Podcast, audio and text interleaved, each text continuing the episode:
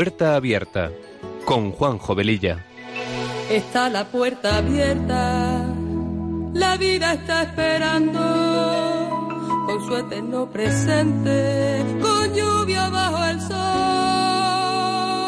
Está la puerta abierta, juntemos nuestros sueños para vencer al miedo que nos empobreció.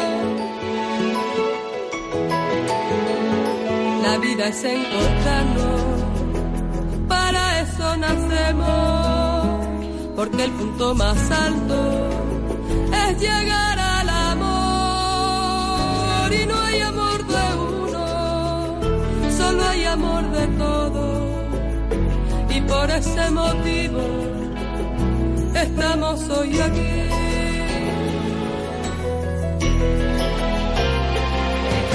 Está la abierta vida está esperando con su eterno presente.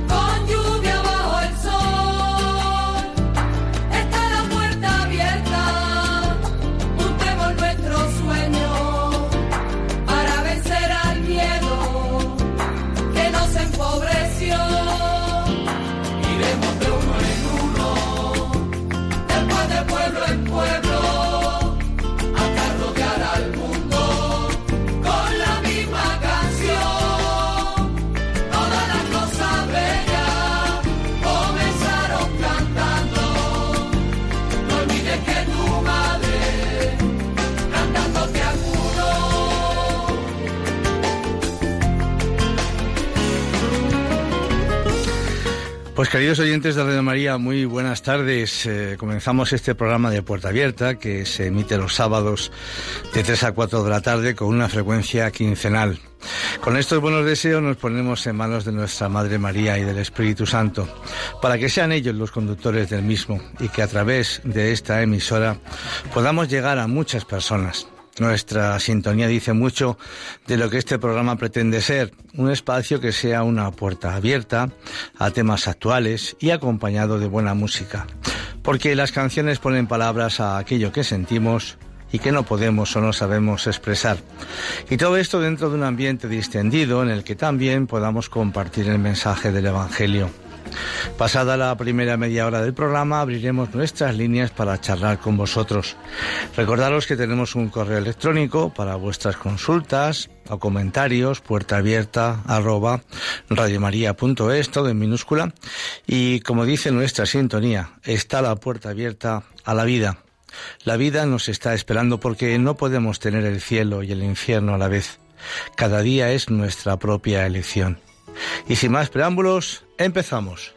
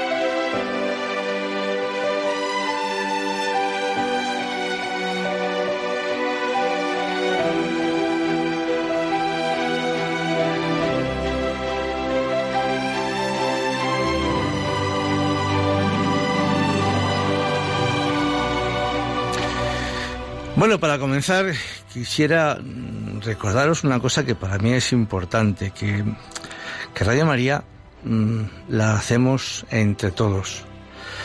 Nosotros ponemos eh, la voz y un poquito de trabajo, pero el resto, el resto es eh, vuestro, porque somos un equipo de puertas hacia adentro y de puertas hacia afuera. En esta radio hay programas para niños, para jóvenes, para adultos y también para superadultos. Hay programas para todas las edades. Por eso, cuando escuchéis algún tema que os interese, en cualquier programa que escuchéis en Radio María, y que en ese momento os acordéis de algún amigo, de algún familiar, de algún vecino, etcétera, pues que le pueda interesar, porque a lo mejor está pasando por una situación parecida o similar a la que se ha podido comentar en ese programa que habéis escuchado, pues animarle a que él también participe de lo que en el mismo se ha podido hablar, porque veréis, yo estoy convencido que una palabra a tiempo puede salvar una vida. Entonces, eh, sabéis que todos estos programas se os pueden mandar a vuestro domicilio llamando al teléfono 91 822 8010 o bien también los un poco más avezados en el tema de internet pues se pueden descargar a través de la página web de Radio María. Porque estoy seguro que muchos de vosotros pensaréis como yo y lo digo sin ninguna jactancia nos pasamos el día escuchando o leyendo distintos medios de comunicación, vía prensa, radio o televisión, que en muchas ocasiones nos presentan actuaciones como normales hoy en día, que se llevan hoy en día. Y además nos las ofrecen tan bien envueltas, hasta con un lacito de papel de seda incluido, que al final nos las tragamos sin darnos cuenta. Y detrás de ellas encontramos muchas veces que existe un mensaje anticristiano total. Por ello, el informarnos bien de las cosas con una segunda opinión cristiana, en este caso, es también una forma de evangelizar, dando a conocer que nosotros también vivimos y tenemos herramientas preciosas que pueden también ayudar a aquel que vive en la desesperanza y que no cree en nada. Ayudar a los demás a saber discernir lo que es verdad y lo que está manipulado por el príncipe de la mentira, que todos sabemos quién es. Porque vivimos en un mundo en el que se miente más que se respira, ¿verdad? Por eso está en vuestras manos el que, pues, mm, os animéis también a ayudarnos. Todo es una ayuda mutua de, de unos para otros y de otros para unos. Y por supuesto todo en un fundamento que es la propia oración. Entonces, eh, a la hora de que participéis en los distintos programas en los que podéis intervenir, pues animar también a enriquecerlos con el testimonio de aquella persona, pues que pueda pasar en ese momento por una situación, como decía al principio, parecida a la que estamos comentando, porque dice el Papa Francisco que lo más importante del cristiano es el propio testimonio que ha hecho Cristo en su vida para cambiarla. Ese propio testimonio es el que a la gente le puede hacer llegar y decir, yo no creo en estas cosas. A mí nadie me ha hablado de todo esto. Pero si esta persona me dice que de esta forma ha salido adelante y su vida ha cambiado, ¿por qué no me puede cambiar la mía? Estas palabras o parecidas fue la que se les presentó en la cabecita al gran santo San Ignacio de Loyola, ¿verdad? Porque unos pueden hacer esto, llegar a ser santos, y yo, porque qué pasa? Que soy diferente. Pues voy a ir a la fuente a informarme, a enterarme, etcétera. Bien, pues por todo esto, evidentemente, nuestras gracias, gracias, gracias, naturalmente, porque la única finalidad que tiene esta emisora de la Virgen es que hacernos felices dentro de las situaciones que cada uno pueda tener a veces lastimosas, pero poder responder como la Virgen hizo cuando vio a su hijo crucificado y ella justo a sus pies. Poder responder a todo eso como ella lo hizo. Y ella en este caso era simplemente un ser humano como cualquiera de nosotros. Y en ese contexto de sufrimiento, pues hoy vamos a tocar un tema muy periagudo, que es la eutanasia. ¿Y por qué? Eh, hace unos días, creo que fue la semana pasada, pusieron en televisión un programa, eh, se llama Comando Actualidad. Eh, os lo digo por si lo queréis ver, no hay ningún problema. titulado El último adiós. Este mm, programa a mí particularmente me gusta porque acerca mm, las realidades que todos podemos vivir en nuestro entorno, las acercan, pues eso, mm, a cada uno de nosotros. Eh, Comando Actualidad, el último adiós. Y, hablaba entre otros temas, eh, al final hay un tema muy interesante también que a lo mejor trataremos en otro programa, que es eh, el de los niños que nacen muertos a la hora de llegar a término el periodo de fecundación. Pues salían también, hay testimonios muy bonitos, muy duros, pero también muy interesantes. Bien, en este mm, programa se presentaban diversos testimonios. Yo quisiera presentar hoy aquí algunas partes del mismo y por supuesto después contrastar la opinión de la Iglesia Católica al respecto. Somos cristianos y tenemos que, que saber lo que opina la Madre Iglesia. Y siempre, siempre, siempre recordemos que la Iglesia solamente recoge lo que Jesús dijo hace dos mil años y que él mismo depositó todas esas enseñanzas en manos de la Iglesia. Por eso esto de estar cambiando hoy blanco, mañana verde, pasado la moda va por otro sitio, ahora nos cogemos al azul, eso es eh, volver locos a la gente. Por eso ella es fiel, fiel al dictado del Evangelio y siempre lo será hasta el final de sus días. Bien, con el mayor respeto a todo lo que en ese programa por supuesto se dijo, cada uno tiene que opinar eh, libremente como considere, yo veo que la gran diferencia estriba en estos temas entre ser creyente y no creyente. Y como decíamos antes, el problema es que somos muy vulnerables a las modas y muchas veces pues nos dejamos llevar por lo que se nos comunica. Los cristianos debemos tener discernimiento a la hora de opinar sobre estos temas, que por supuesto tocan el árbol de la vida, ese árbol que apareció en los principios de la humanidad con nuestros primeros padres, Adán y Eva, que obviamente eh, es una representación de lo que cada día nos está ocurriendo a nosotros, que queremos ser Dios de nuestra vida y también en este caso de nuestra muerte. Porque si no, constantemente volvemos, como decía, pues a los tiempos de Adán y Eva.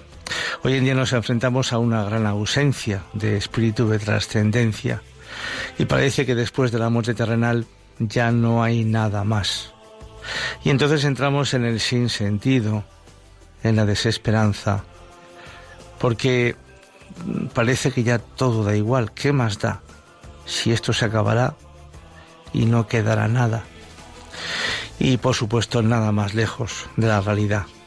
Hay un hecho histórico que Cristo está resucitado y que eso se palpa, se ve, se conoce a través del testimonio de muchas personas que gracias a que esa persona está viva, su vida, nuestra vida, en un momento concreto de nuestra historia ha cambiado. Por supuesto que hay que respetar a todo aquel que no crea, por supuesto que sí, pero también tenemos nosotros la obligación de contarles nuestra opinión o nuestro propio testimonio, porque a lo mejor nadie les ha hablado de estos temas desde otras perspectivas distintas a la que utilizan los medios de comunicación y después, pues naturalmente que cada uno elija lo que considere oportuno. Hace unos días presenciaba en una, parroquia, eh, bueno, pues el párroco llevó a un grupo de jóvenes y uno de ellos decía que era la primera vez, jóvenes con 16, 17 años, que era la primera vez que asistía a una misa y no sabía lo que era rezar el Padre Nuestro.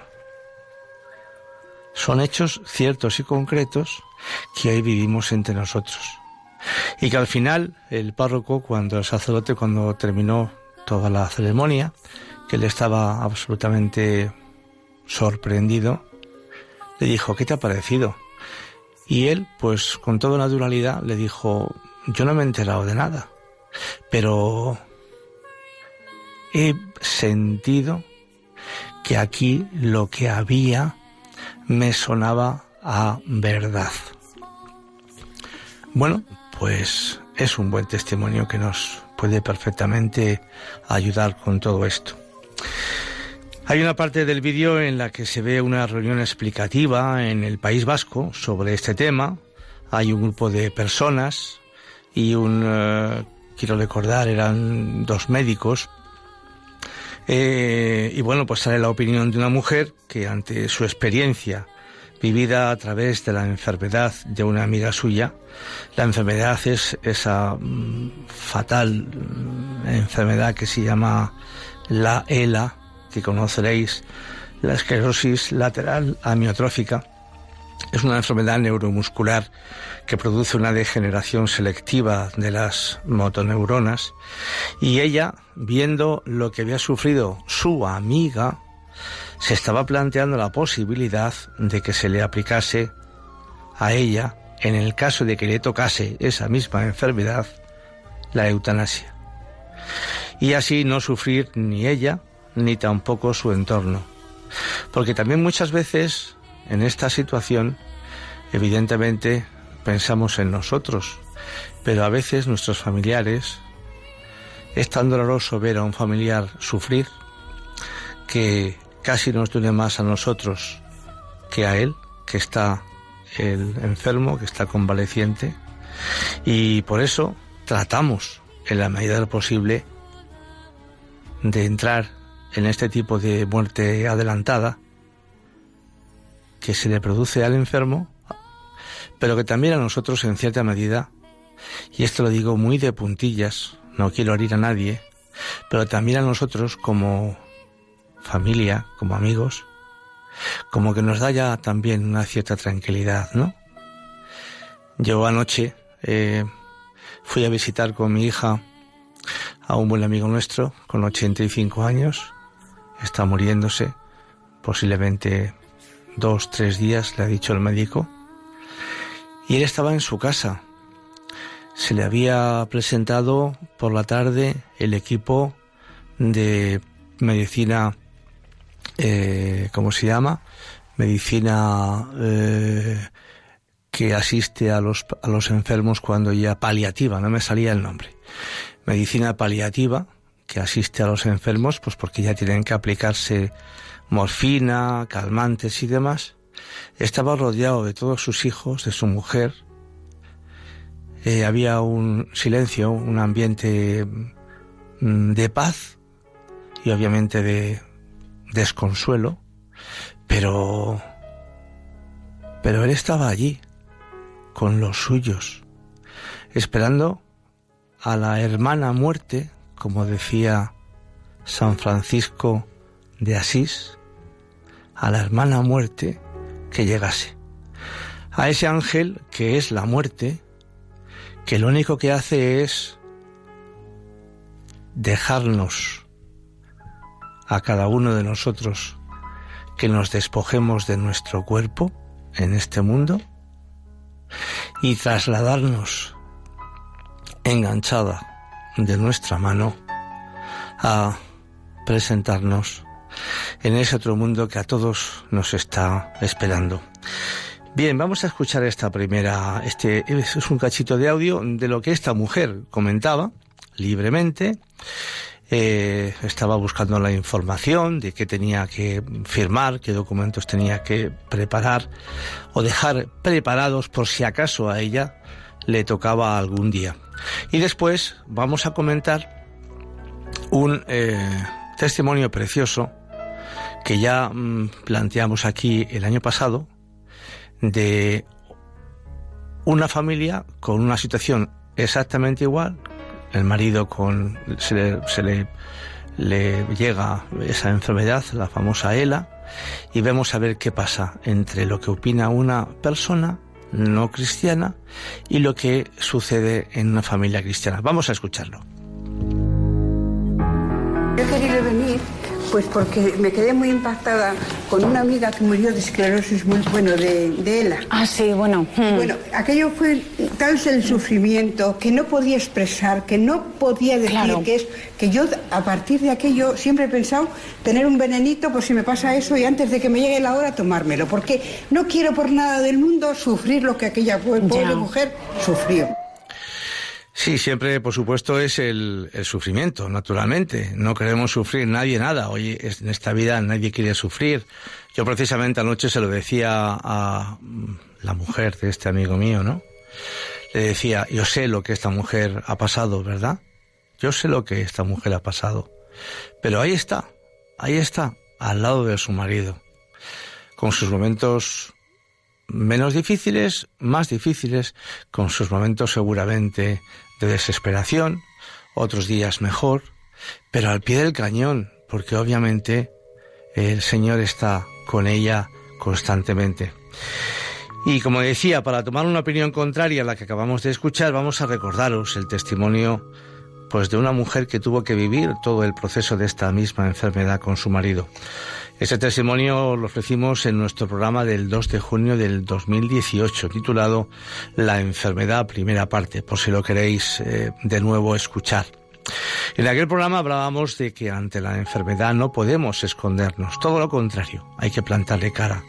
Y presentábamos dos versiones, la de personas creyentes y con fe, que pueden llegar a aceptarlas porque han supuesto un cambio radical en sus vidas, y la de personas no creyentes, que humanamente hablando no pueden aceptarlas y pueden entrar en la desesperación y en el sinsentido. Y esto, voy a decirlo claro y fuerte, esto es humano, por supuesto. Todos somos seres humanos. Pero para eso hay alguien, hay alguien que si le dejamos entrar, nos puede ayudar muchísimo.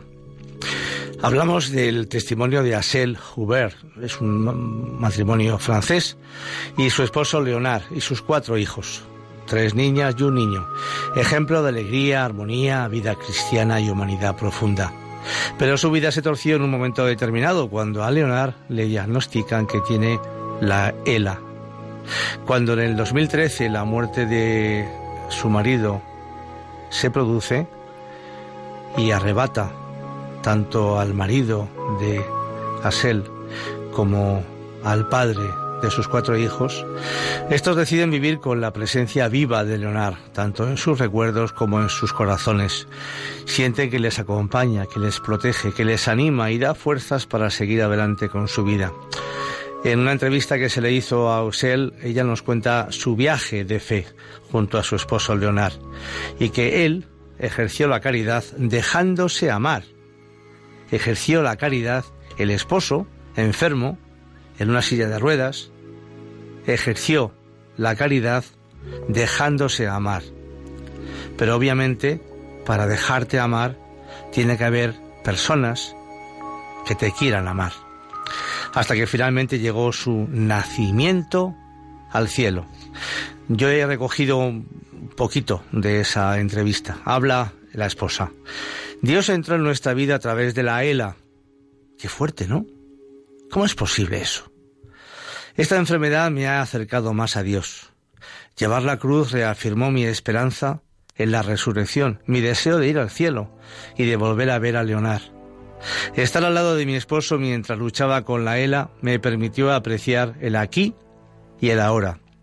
He descubierto que Dios quiere entrar en nuestras brechas, en nuestras debilidades y en nuestro abandono. Gran parte del tiempo lo solemos emplear en salir adelante y en ir tirando, a menudo a través del trabajo duro y diario, pero cuando ya no podemos continuar, cuando simplemente no podemos más y entramos en una etapa avanzada de desesperación, entonces es cuando tenemos que abrir nuestros corazones para dejar entrar a ese, eso lo digo yo, a ese que anda por ahí siempre cerquita de nosotros, que nosotros le llamamos Dios. Es como dejar que el aire llegue de nuevo a nuestros pulmones. Leonardo aceptó dejarse llevar por Cristo para correr hacia el Padre de la Misericordia. Esta larga y dura batalla se convirtió para todos en un viaje de fe. La ELA me ayudó a mirar más allá de las cosas en mi vida que ocupaban demasiado espacio, las cosas que al final eran inútiles. Esta enfermedad me permitió quitar lo innecesario y redirigir mis prioridades y aumentó mi capacidad de asombro tanto por las pequeñas como por las grandes cosas.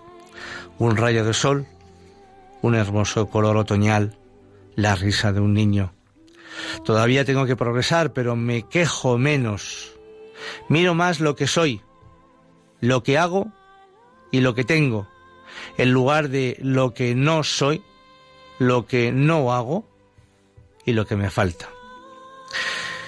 Bueno, vamos a relajarnos un poquito, vamos a escuchar una preciosa canción que precisamente habla pues de lo bonita que es la vida, si la sabemos valorar debidamente, sobre todo en pequeñas cosas, en las pequeñas cosas que cada día a todos se nos producen.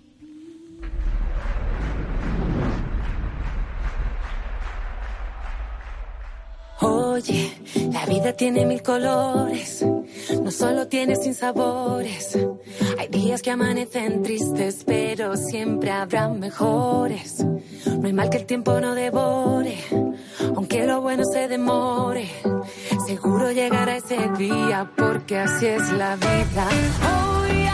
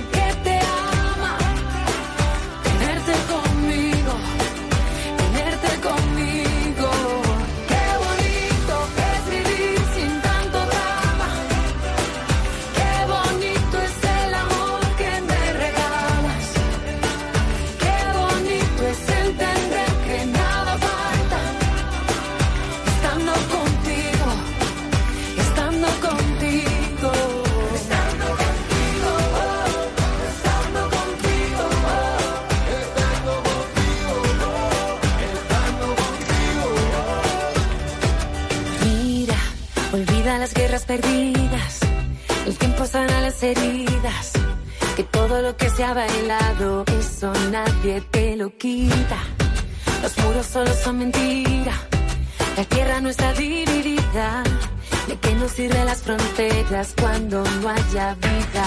Voy a decidir que llorar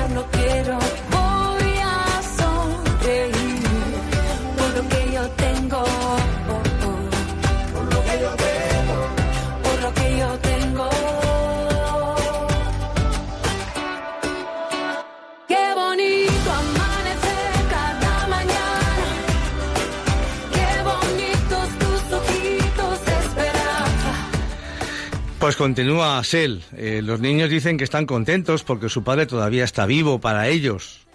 La imagen que tienen de su padre no ha cambiado. Están creciendo con el recuerdo de un padre que vivió su vida y su muerte de una manera santa. Saben cuánto los amaba su padre y tienen fotos con él. Son niños muy felices.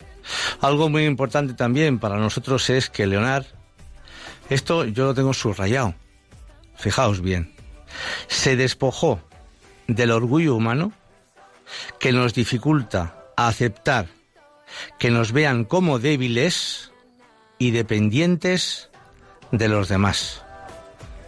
A nosotros el orgullo nos impide aceptar ayuda dejarnos amar y hacer así felices a los que nos aman, a los demás. Y esto es una pena. Él, en cambio, prisionero en su propio cuerpo, se convirtió en un hombre libre, porque ya no fingía. Aceptó mostrarse débil y dejarse amar. Fue esta debilidad lo que atrajo a la gente hacia él, y también su sentido del humor y su sonrisa sencilla y radiante. Como un mendigo, este siervo sufriente de Dios permitió que varias personas le sirvieran mientras él moría. Nos permitió acudir en su ayuda, amarlo y superarnos, a veces sacando lo mejor de nosotros. Bueno, esto es, en fin, esto es de otra dimensión, ¿verdad? Pero, pero es un testimonio reciente, de hace muy poquito. Y seguramente que si este programa durase cuatro horas, yo estoy convencido de que habría personas que podrían dar también su testimonio de lo que han podido pasar con Cristo en todo esto. Y también puede haber personas que digan lo contrario. Vamos a ver.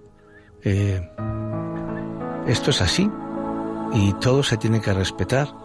Pero sí es cierto que si alguien tiene bronquitis, a la que está muy de moda con estos fríos que estamos pasando, y sabemos que existe un medicamento para curarlo, el que no lo conoce, yo creo que si se le dice que existe ese medicamento, le vamos a hacer un favor. Porque ese medicamento a lo mejor le salva la vida. Bien, yo espero que ese testimonio, este testimonio desde luego os haya gustado tanto como a mí.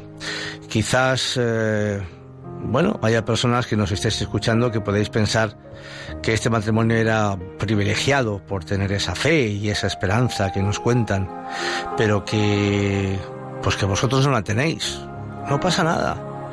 A esas personas se les puede decir que la fe y la esperanza son dones que están a disposición de todo el mundo, de todo ser humano viviente que lo quiera acoger en su corazón. Pero eso sí, no se compran en ningún centro comercial y aunque son gratis, hay que pedirlos. Ahora vamos a entrar ya a analizar qué es la eutanasia y sus consecuencias y comentaremos también la posición de las religiones más importantes. Para el diccionario de la Real Academia, la eutanasia es el acortamiento voluntario de la vida de quien sufre una enfermedad incurable para poner fin a sus sufrimientos.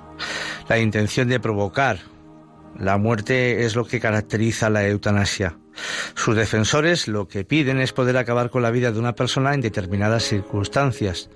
En el juramento hipocrático, que es el compendio durante tantos siglos de la ética médica, se dice, no administraré a nadie un fármaco mortal aunque me lo pida, ni tomaré la iniciativa de una sugerencia de este tipo. Permitir la eutanasia trae como consecuencia, como lo muestra el caso de Holanda, un país eh, pionero en todo este tema, de muerte sin consentimiento del paciente e incluso con su rechazo, donde las cifras oficiales dan hasta un 7% de eutanasias no autorizadas, aunque hay una encuesta del fiscal general mm, garantizando anonimato, confidencialidad e impunidad que sube esta cifra sube esta cifra muy por encima de ese porcentaje. René Geman, presidente de la Asociación Holandesa de Médicos, va más allá. Sostiene que la generación entre 20 y 30 años quiere tener la seguridad de que podrá influir en todas las circunstancias de su vida, desde tener o no tener hijos hasta el momento de la muerte. Los de 40 y 50 años no desean acabar en un asilo, pero al final nadie quiere morir antes de tiempo.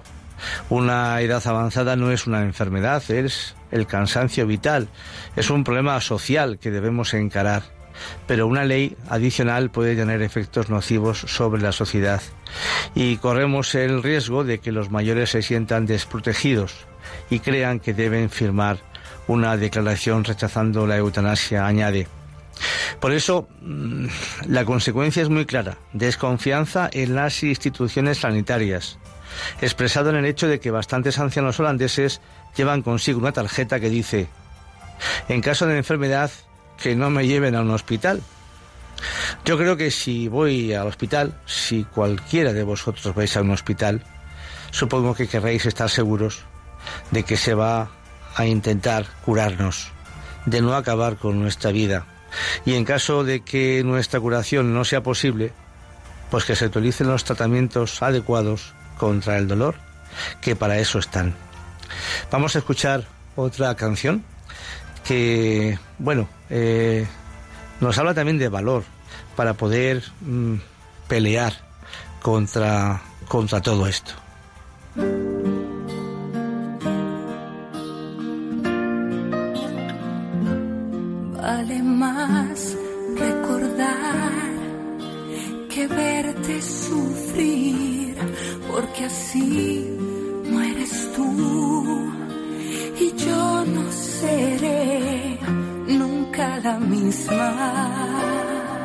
Sin ti, pero he de ser fuerte,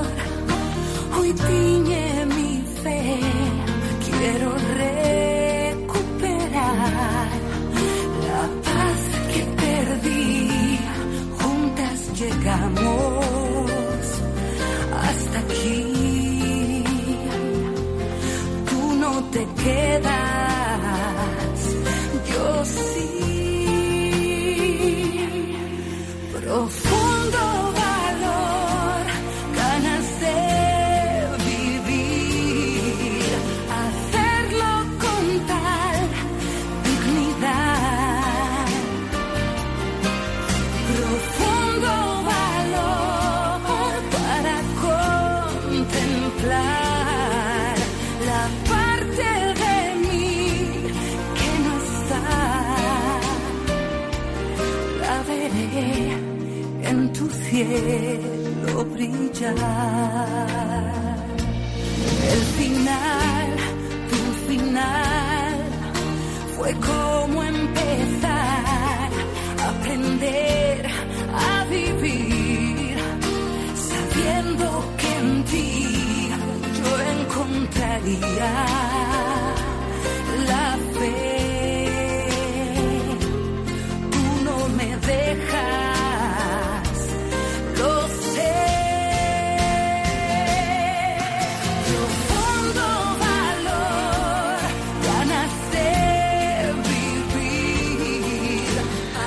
Fijaos qué palabras más bonitas. Eh, las veré en tu cielo brillar. Tu final fue como volver a empezar. Yo encontraría la fe. Tú no me dejas. Yo lo sé. Precioso, ¿eh? Bien, ¿y qué opina la Iglesia Católica sobre la eutanasia? Pues hace unos años el episcopado español publicó el testamento vital de la Iglesia, del que copio el párrafo más importante. Por ello, yo, el que suscribe, pido que si por mi enfermedad llegara a estar en situación crítica e irrecuperable, no se me mantenga en vida por medio de tratamientos desproporcionados o extraordinarios, que no se me aplique la eutanasia activa, ni que se me prolongue abusiva e irracionalmente mi proceso de muerte, que se me administren los tratamientos adecuados para paliar los sufrimientos. En pocas palabras, sí a los tratamientos paliativos, no a la eutanasia, no al encarnizamiento terapéutico.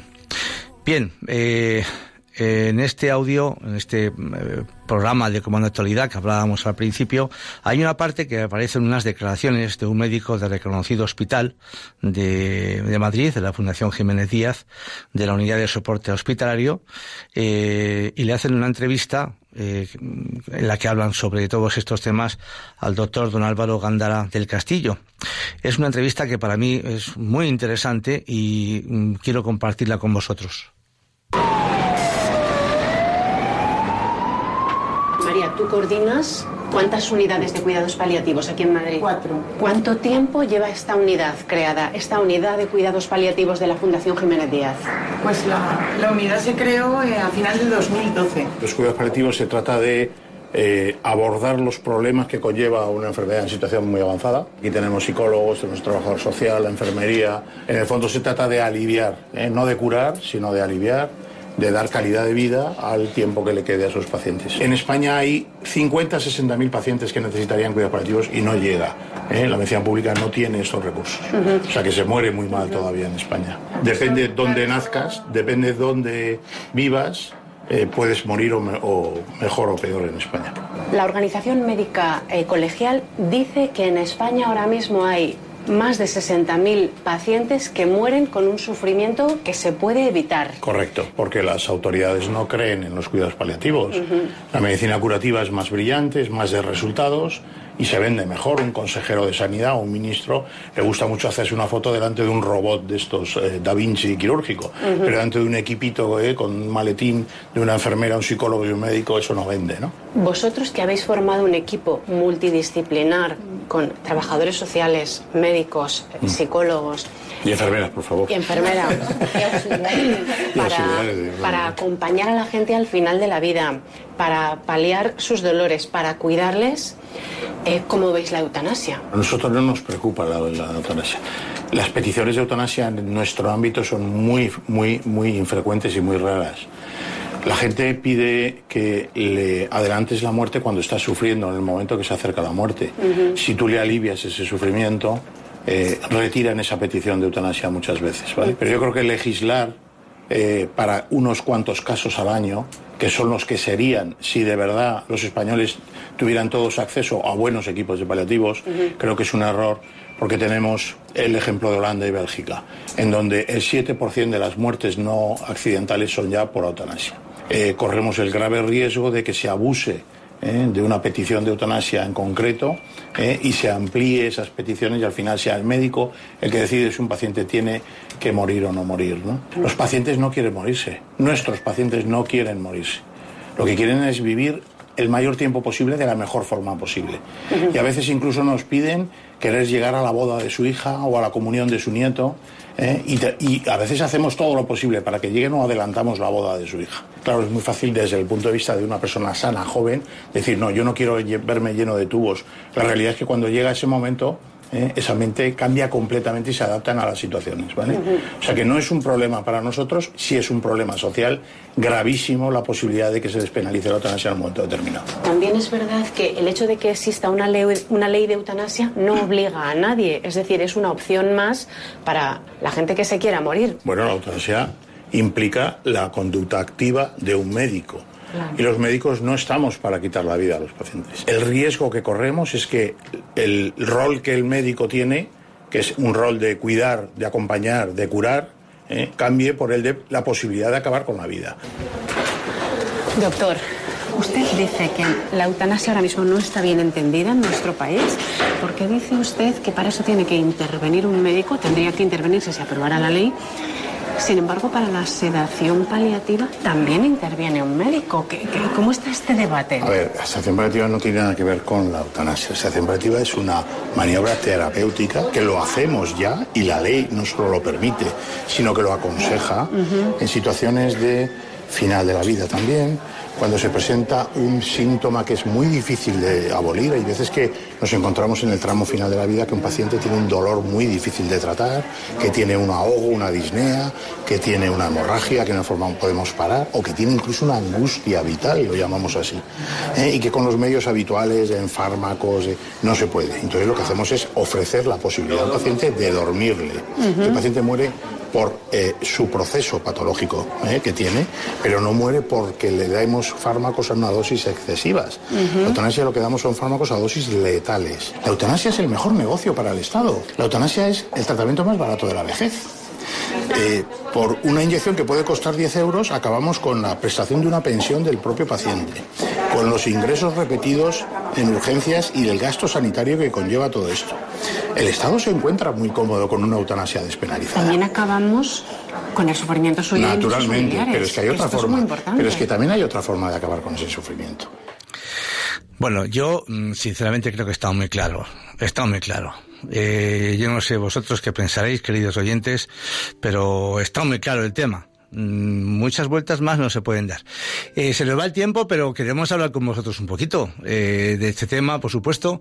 Nuestro teléfono 91005 9419 91005 9419. Estamos en Radio María, estamos en el programa Puerta Abierta que metimos cada 15 días, los sábados de 3 a 4 de la tarde. Aquí estamos.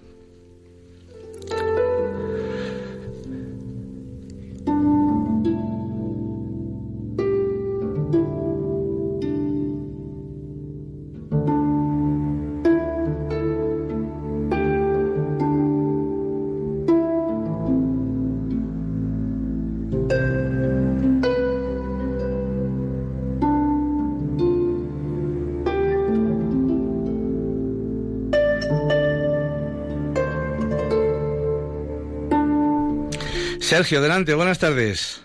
Buenas tardes, paz y bien, muchas gracias. Igualmente.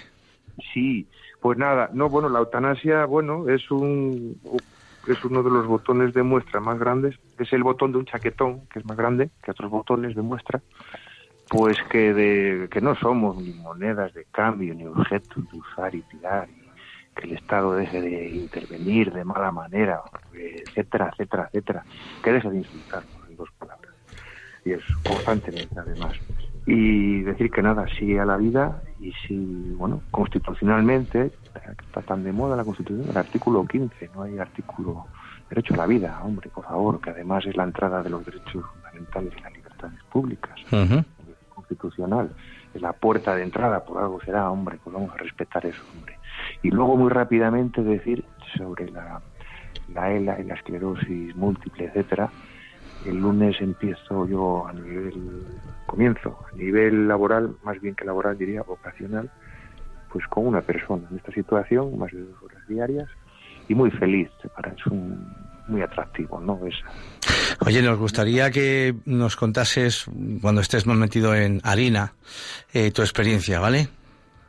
Os contaré, os contaré. Vale. Y, y hay más casos también y más situaciones que he vivido y la verdad que es muy muy estimulante, muy, muy emocionante, muy atractivo y es muy bueno. Y el Señor quiere que cuantas más personas estemos con sus predilectos, pues mucho mejor. Muchas gracias, Sergio. Un abrazo. Adiós. Eh, Hugo de Madrid, adelante. Buenas tardes. Hola, buenas tardes, eh, señor Velilla. Encantado.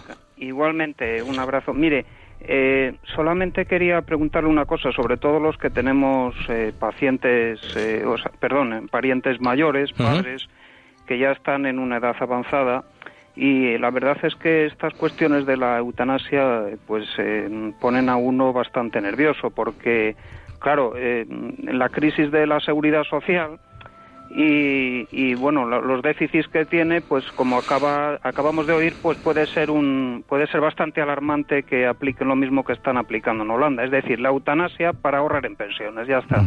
Entonces creo que ahí tienen mucho que decir los médicos. Me refiero a que es necesario, yo creo que ya hay que plantear, y sobre todo por parte de las autoridades eclesiásticas, que haya una distinción entre hospitales católicos y hospitales no católicos, para que así las personas puedan decidir si prefieren un hospital de una manera o de otra, como puedes elegir un colegio católico o no, y también tener en cuenta las personas que no tenemos muchos recursos. Eh, no sé si me he explicado claramente. Perfectamente. Hay que hacer, hay que hacer fuerza con ello porque la verdad es que, mire, si uno, si nos, si caemos enfermos, desde luego, pues eh, queremos tener la seguridad de que quien nos atiende pues eh, tenga unas creencias bastante más em, no sé cómo, cómo explicarme. Más en línea de lo que nosotros sentimos.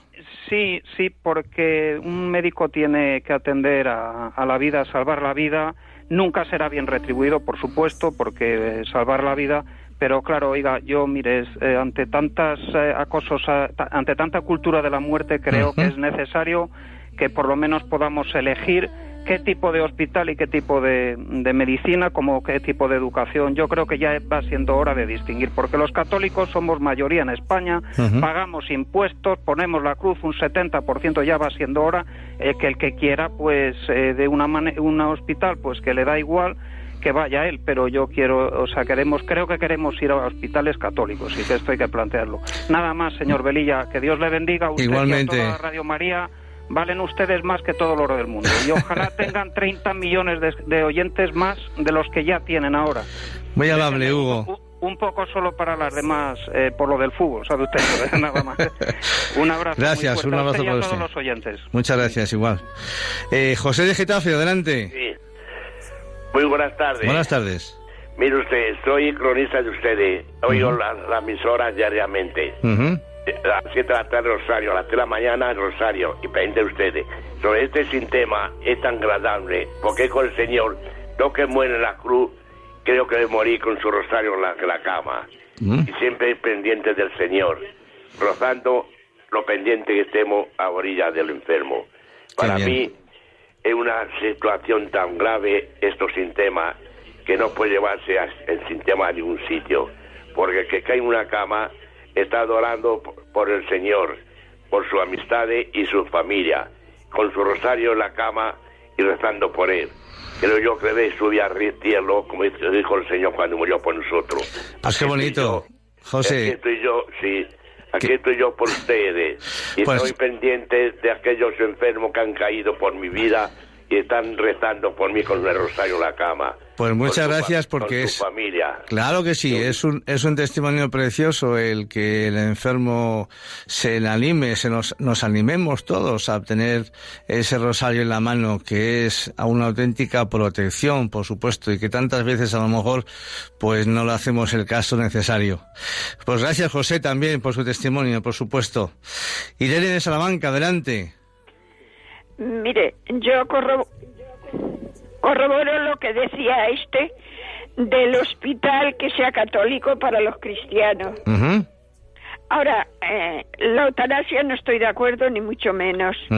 Ahora, un punto quería decir, por ejemplo, enfermos de, de cáncer, que he tenido un- un- una amiga con su marido, de- ya cuando se sabe que van a morir, repetirle y repetirle quimioterapias y quimio- quimioterapias, dice, mi marido ya no era vivir, porque apenas se entonaba un poquitín, otra quimioterapia, otra quimioterapia, y ya sabíamos que iba a morir. Dice, yo eso, y yo también lo corroboro, que no estoy de acuerdo porque que- ponerle algo para que no sufra. Porque era muy fuerte. Eso es lo que estamos hablando precisamente, que los médicos son los que tienen más experiencia y son los que tienen que ver eh, más o menos en función de la situación del enfermo si realmente es necesario el seguir dándole quimioterapia, que son tratamientos eh, fuertes, obviamente, o ya, pues poco a poco, como decía este doctor de la Fundación Jiménez Díaz, el doctor Gándara del Castillo, dejarle irse por su propia enfermedad, no porque se le inyecte nada ajeno a la enfermedad que sea lo que al final le pueda matar. Pues eh, gracias, Irene, también. Eh, eh, Antonia, buenas tardes. Adelante. Buenas tardes, muchísimas gracias por el programa. Muy amable, muchas gracias. Pues nada, yo lo que quería decir es que estamos en una sociedad que estamos cada vez, que nos ofrecen cada vez más milagros para hacerlos más felices, para no sufrir, para todo. Pero estamos en una sociedad cada vez, porque todo eso es mentira, todo lo que nos cuenta, eh, cada vez más inhumana. Esto, eh, eh, el divorcio no nos ha hecho más felices a la sociedad, cada vez hay gente más, más sufriendo. La, el aborto tampoco. Y con la eutanasia, eso sería ya el remate, vamos. Claro. La sociedad inhumana total es lo que nos quieren hacer que traguemos, vaya. Claro, y además, Eso quería decir, bueno, que yo que yo he visto a mi padre, con, he visto morir a mi padre, a mi madre, a mi tía, lo he estado cuidando. Y, y es una bendición cómo se muere una persona, cuando está rezando, cuando está, como ha dicho ese señor, eso es una bendición, porque mi padre murió de cáncer y el pobrecito tuvo un momento en que dijo, ¡ay, por Dios, que, que yo no quiero haceros sufrir más! Digo, papá, pero si, si, si te estamos cuidando, si ustedes no habéis cuidado a nosotros, Claro. es una maravilla. Rezábamos con el rosario todos los días. Mi Claro. padre se murió gracias a Dios con los cuidados paliativos. Y fíjate- Los, esta- los cuidados paliativos es lo que nos quieren quitar para poner la Claro. eutanasia. claro. Y fíjate, Antonia, has dicho antes esta sociedad y, y ah, te ha salido como en vez de sociedad eh, yo casi te he entendido una suciedad. Y es que en el fondo estamos creando una sociedad suciedad, porque todos estos valores eh, éticos cada vez están más, eh, más perdidos. Y nosotros tenemos algo que decir al respecto siempre, por supuesto. Pues también gracias. El tiempo se nos marcha. Solamente tres líneas de lo que el Papa Francisco confirma en su exhortación apostólica a Moris Laetitia. La eutanasia y el suicidio asistido son graves amenazas para las familias de todo el mundo y mientras que su práctica es legal en muchos países, la Iglesia se opone firmemente a estas prácticas. Teníamos a continuación, para terminar, alguna, alguna referencia más, que es posible que a lo mejor en el próximo programa las podamos comentar, pero yo creo que en general el tema ha quedado suficientemente claro y conciso. Y entonces, eh, bueno, pues eh, ya después cada uno que tome su libre opinión y decisión. Pues nada más, el tiempo como siempre se va muy deprisa. Es como la vida que se acorta y se va muy rápido. Como siempre ha sido un placer estar con todos vosotros y os emplazo Dios mediante al sábado 30 de noviembre a las 3 de la tarde. Y podéis seguir en nuestra sintonía escuchando a continuación un precioso programa que se llama Maestro Enséñanos a orar y yo entre paréntesis pongo que buena falta nos hace. Gracias, feliz fin de semana y un abrazo para todos.